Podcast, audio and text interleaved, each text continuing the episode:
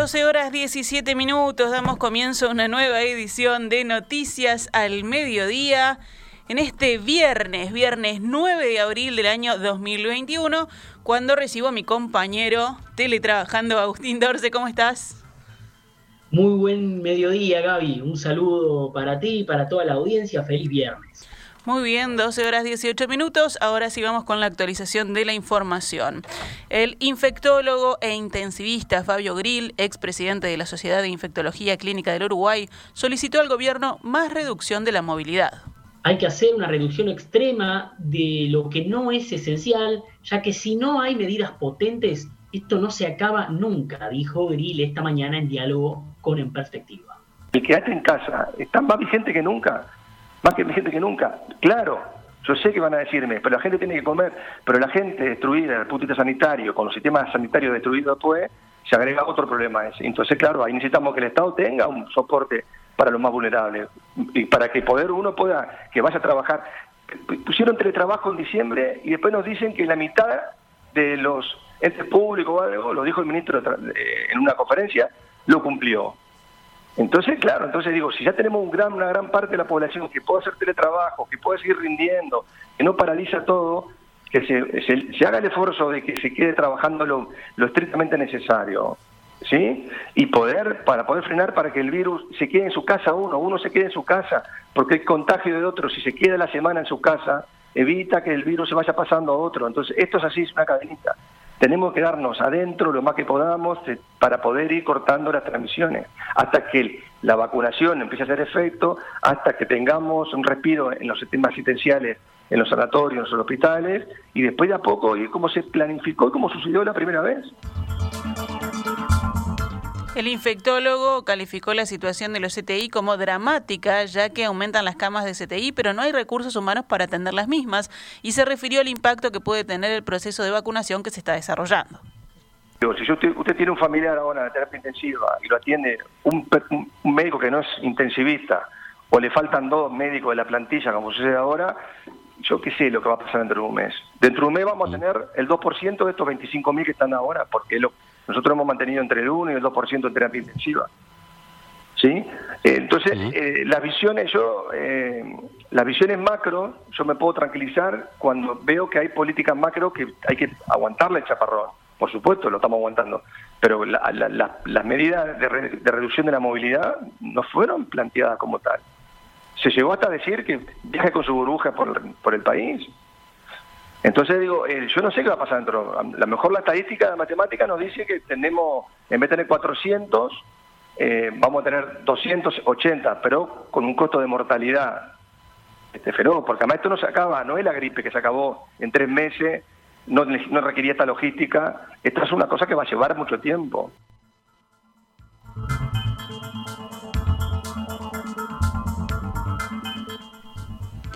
Julio Medina, infectólogo integrante del Grupo Asesor Científico Honorario, el GACH, y director de la Cátedra de Enfermedades Infecciosas de la Universidad de la República, también mostró su malestar por el manejo gubernamental de la pandemia en las últimas semanas.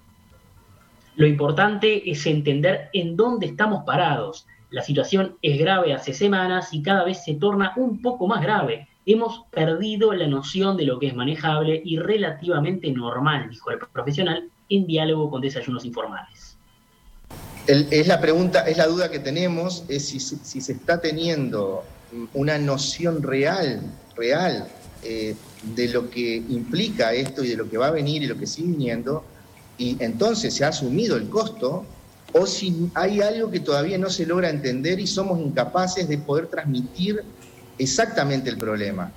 Este, hablando del punto de vista sanitario y del punto de vista de salud, la, eh, ha sido un fracaso las medidas que se han tomado, no, han sido exitosas, porque la pregunta es, ¿cómo medimos que fuimos exitosos? y la verdad que cuando uno lo mira con variables de, médico, de científico, de clínico, de académico y hasta como ciudadano, eh, no puede entender que esto sea un éxito. Recordemos que en el Grupo Asesor Científico Honorario existe preocupación porque la tasa de letalidad por COVID ha empezado lentamente a aumentar.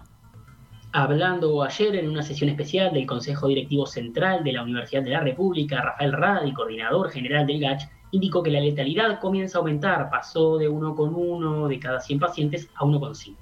Según el diario El Observador, entre los científicos hay diferentes hipótesis para explicar este crecimiento.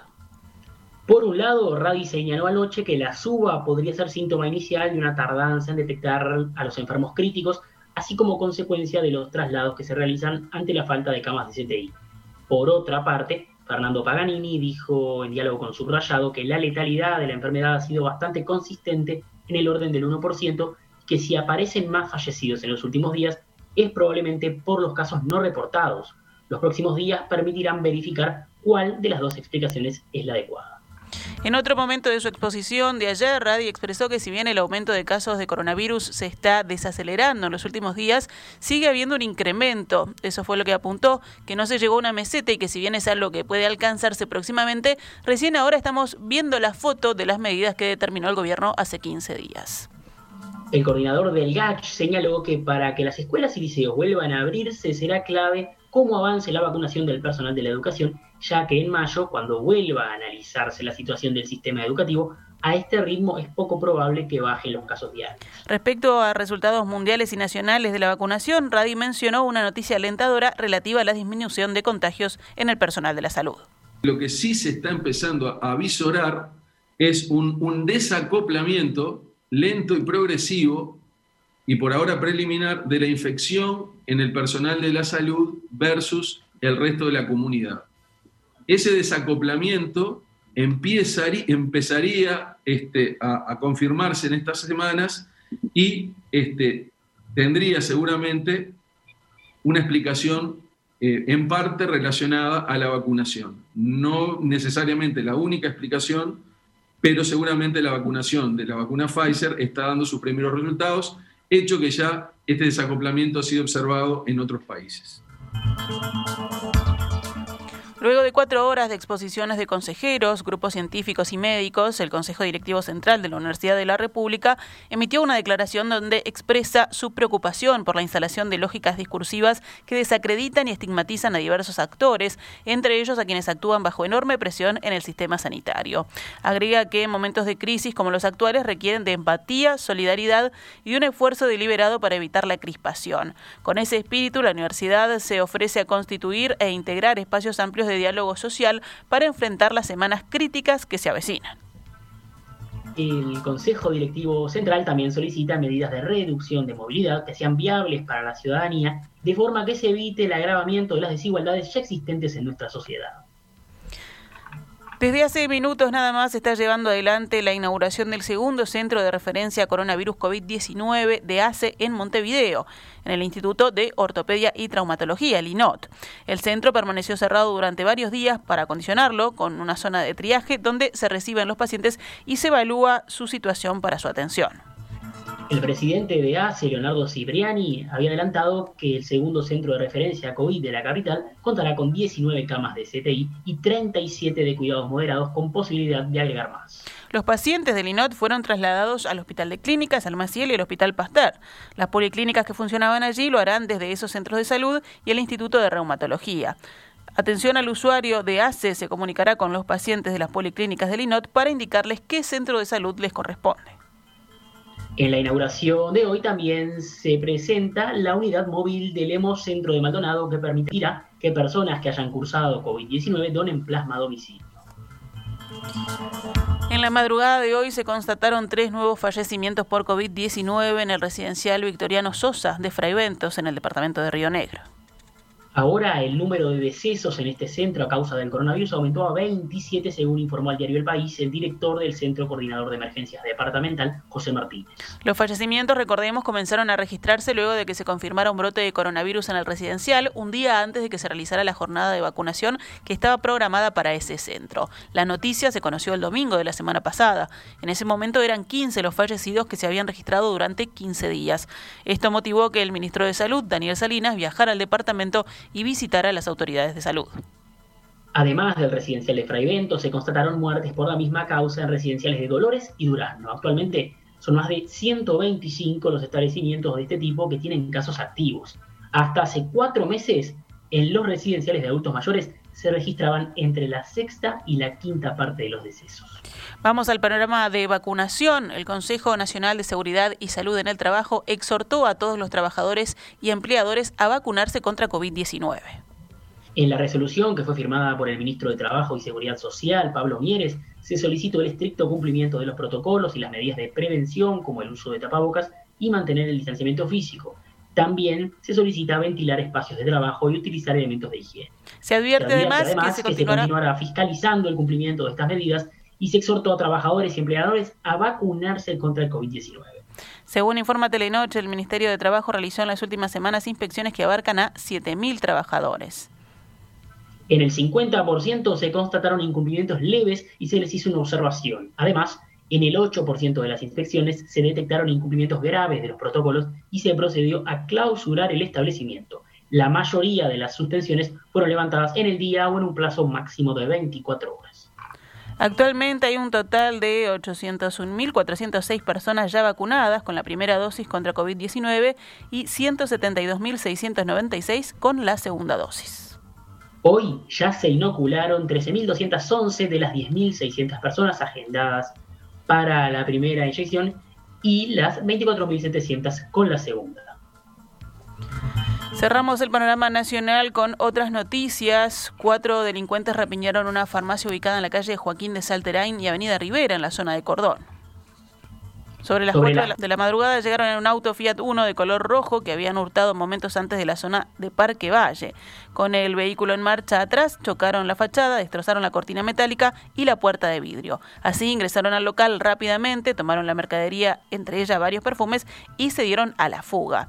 Alertada por la alarma, la policía llegó al lugar cuando los ladrones intentaban huir. En ese momento se inició una persecución y tiroteo que terminó en la calle Víctor Aedo y República, próximo a la Plaza Liber Sereñi. Allí los delincuentes pincharon la rueda delantera del auto, por lo que tuvieron que abandonar el vehículo y se dieron a la fuga corriendo. En el auto la policía incautó todos los efectos hurtados. Ahora los efectivos trabajan para dar con los responsables.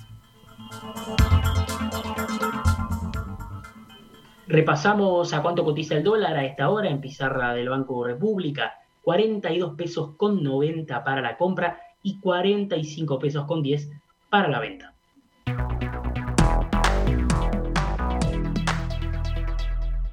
Estás escuchando CX32, Radio Mundo, 1170 AM, Montevideo, Uruguay.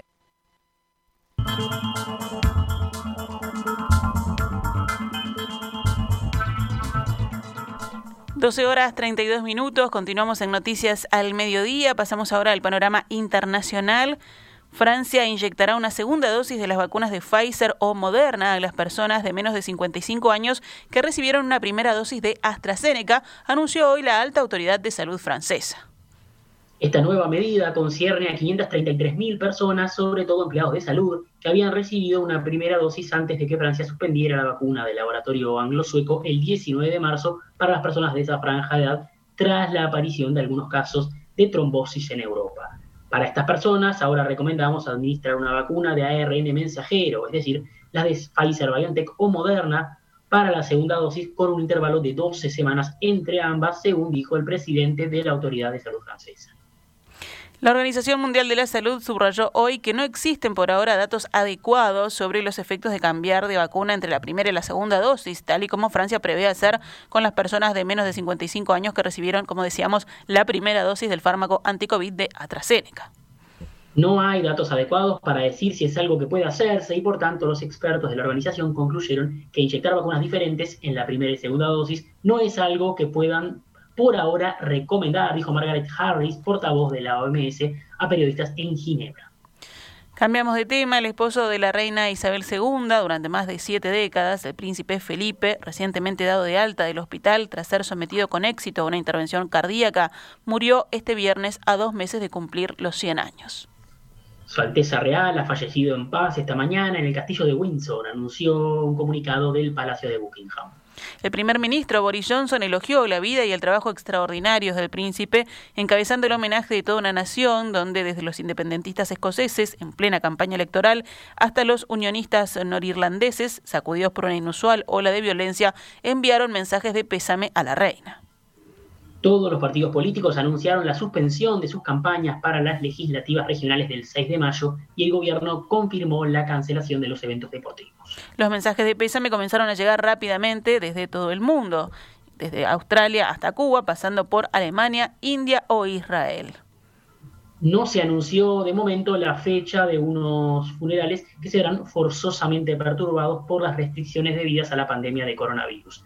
Sin ir más lejos, el príncipe Enrique, que debe llegar desde California, tendría que respetar una cuarentena de 10 días. Hasta entonces, sin embargo, el país guardará un periodo de luto nacional. Y cerramos el panorama de noticias en el panorama deportivo.